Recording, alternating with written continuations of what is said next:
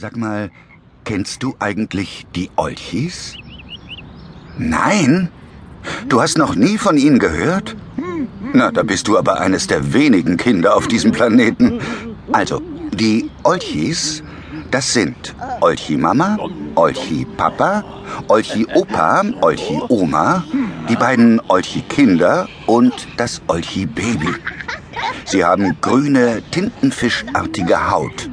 Statt Ohren drei Hörhörner auf dem Kopf und lieben Müll. Deshalb leben sie in dem kleinen Städtchen Schmuddelfing auf einer Müllkippe, wo sie sich eine kuschelige Höhle gebaut haben. Die Olchis essen den Müll sogar und trotzdem bekommen sie nie Bauchweh. Nur wenn sie versehentlich etwas Frisches erwischen, dann geht es ihnen schlecht und sie bekommen überall bunte Flecken. Die Olchis sind ziemlich klein, aber unglaublich stark. Hin und wieder rülpsen und pupsen sie laut und kräftig. Das ist ein gutes Zeichen, denn dann fühlen sie sich so richtig wohl und zufrieden. Alle Olchis werden steinalt. Olchi Opa ist 985. Die Olchi Kinder 45. Und das Olchi Baby ist schon zwölf Jahre alt. So oft und wann sie wollen, feiern sie Geburtstag.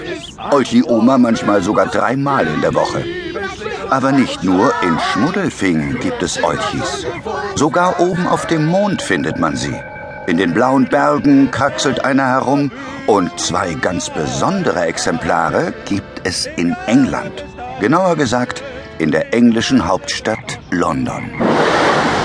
Hey, kannst du nicht aufpassen? Fritzi Federspiel strich sich eine nasse Haarsträhne aus dem Gesicht und sah dem schwarzen Taxi nach. Sonntagsfahrer! Sie hatte den Mantelkragen hochgeklappt und fröstelte in der feuchtkalten Januarluft. Was für ein mistiges Sauwetter. Typisch London.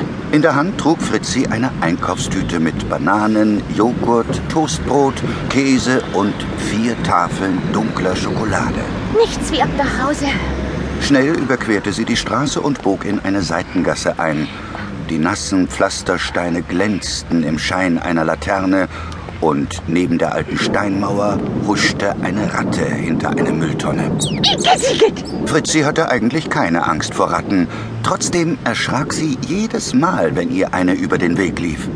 In London gab es angeblich über sieben Millionen Stück. Und das sind genau sieben Millionen zu viel. In Ordnung. Die Luft ist rein. Na dann mal los. Fritzi öffnete einen Gullideckel, stieg in das runde Loch, zog den schweren Deckel hinter sich zu und kletterte über eine schmale Eisenleiter hinunter in einen finsteren Abwasserkanal. Fritzi knipste ihre kleine Taschenlampe an. Hier unten war es so eng, dass sie ein wenig den Kopf einziehen musste. Trotzdem ging sie mit sicheren Schritten durch das feuchte Labyrinth. Diesen Weg war sie schon oft gegangen und sie kannte sich gut aus. Bald kam Fritzi in einen breiteren Gang, in dem sie aufrecht gehen konnte. Er führte hinüber zu Mr. Paddocks Büro. Paddock war ein Olchi, der in London als Privatdetektiv arbeitete. Fritzi Federspiel wohnte schon eine ganze Weile bei ihm. Aber an die modrig feuchte Umgebung hier unten hatte sie sich immer noch nicht richtig gewöhnt. Oft dachte sie mit Wehmut an das sonnige Gammelsberg, wo sie lange Zeit als Assistentin von Professor Brausewein gearbeitet hatte.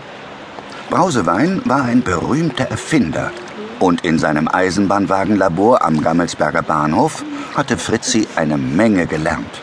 Besonders über das Leben von Olchis wusste sie seitdem sehr gut Bescheid. Gammelsberg war der Nachbarort von Schmuddelfing, wo die Olchi-Familie auf ihrer Müllkippe lebt.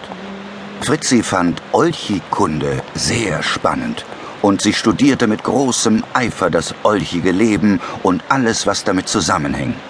Irgendwann einmal hoffte sie, würde sie ein großes wissenschaftliches Werk über die Olchis schreiben. Eines Tages hatte Professor Brausewein Fritzi erzählt, dass es auch in England Olchis gab. Durch seine Vermittlung war sie schließlich hier in London gelandet, im unterirdischen Kanalbüro von Mr. Paddock.